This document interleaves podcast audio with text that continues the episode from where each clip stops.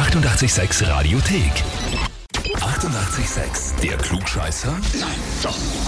Der Klugscheißer des Tages. Heute geht's ins obere Mühlviertel nach Oberösterreich und zwar nach Oberneukirchen zum Philipp. Guten Morgen, Philipp. Hallo? Philipp, Servus. kennst du eine Stefanie? Ja, natürlich. Wer ist denn das? Meine Schwägerin. Wieso geht die Stimme da so runter? Na, gar nicht. Ich habe nur den Anruf schon erwartet. Und Ah, ja.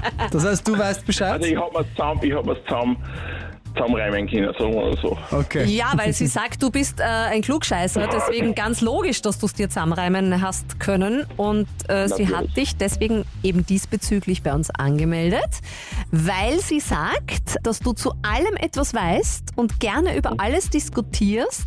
Zudem, schreibt sie, ist er mein Lieblingsschwager aller Zeiten. Das ist aber schön. Das ist eigentlich Ja. nett. Na, natürlich, natürlich. Wir haben ein sehr gutes Verhältnis. Das ist sehr schön. Philipp, magst du dieses äh, Verhältnis sozusagen noch ein bisschen besser machen? Natürlich, Von natürlich. deiner Seite aus. Wir hätten eine kleine feine Frage für dich, wobei so klein ist die gar nicht. Stellst du dich der?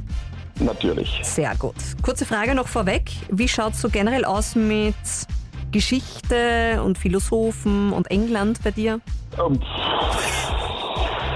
Okay, das ist Antwort genug. Nicht. Weiß ich nicht. Gut, lieber Philipp.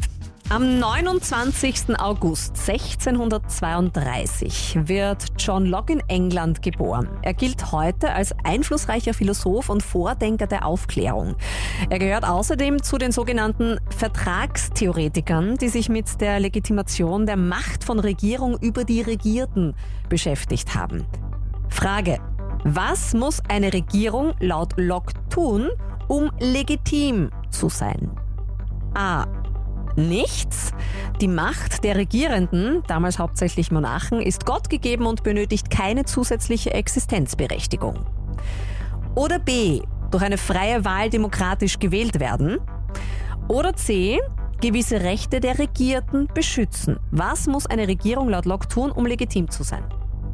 Naja, zum dem Zeitpunkt würde ich einmal sagen, hat er noch nicht über Demokratie diskutiert, also nehme ich mal an, wird äh, die Rechte der Regierten wahren. Ja? Also C, hätte ich geschätzt. Philipp, du hast das analysiert und bist auf der richtigen Antwort gelandet. Ja, ja, Gratuliere. Dankeschön, Dankeschön. Legitim sind nach Locke nur Regierungen, die die natürlich gegebenen Rechte der Menschen beschützen, zum Beispiel das Recht auf Leben, Freiheit und Gleichheit. Übrigens auch Gleichheit von Mann und Frau, für die Zeit eigentlich ziemlich revolutionär die Idee. Äh, Und der Locke sagt auch, wenn eine Regierung diese Rechte nicht beschützt, dann ist sie illegitim und es ist rechtmäßig gegen diese Regierung ähm, aufständisch zu werden und zu rebellieren. Das ist die Vertragstheorie laut John Da, Locke. da könnte man einiges in die heutige Zeit schon noch mitnehmen, ne? So in aktuelle Situationen. Okay, Ja, äh, sofort.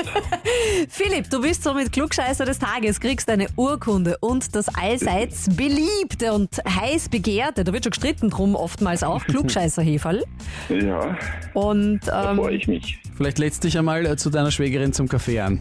Auf jeden Fall. was glaubst du, wie schön das ist? Du ladst dich ein und sagst, brauchst nur einen Kaffee machen, das Geschirr bringe ich mit. Ja. so werden wir das machen, ja. Ja, und wie schaut's bei euch aus? Wer äh, hat eurer Meinung nach das Recht auf dieses Geschirr oder sollte sich das verdienen? Anmelden auf radio886.at. Die 88,6 Radiothek. Jederzeit abrufbar auf radio886.at. 88,6. Eighty-eight, sex.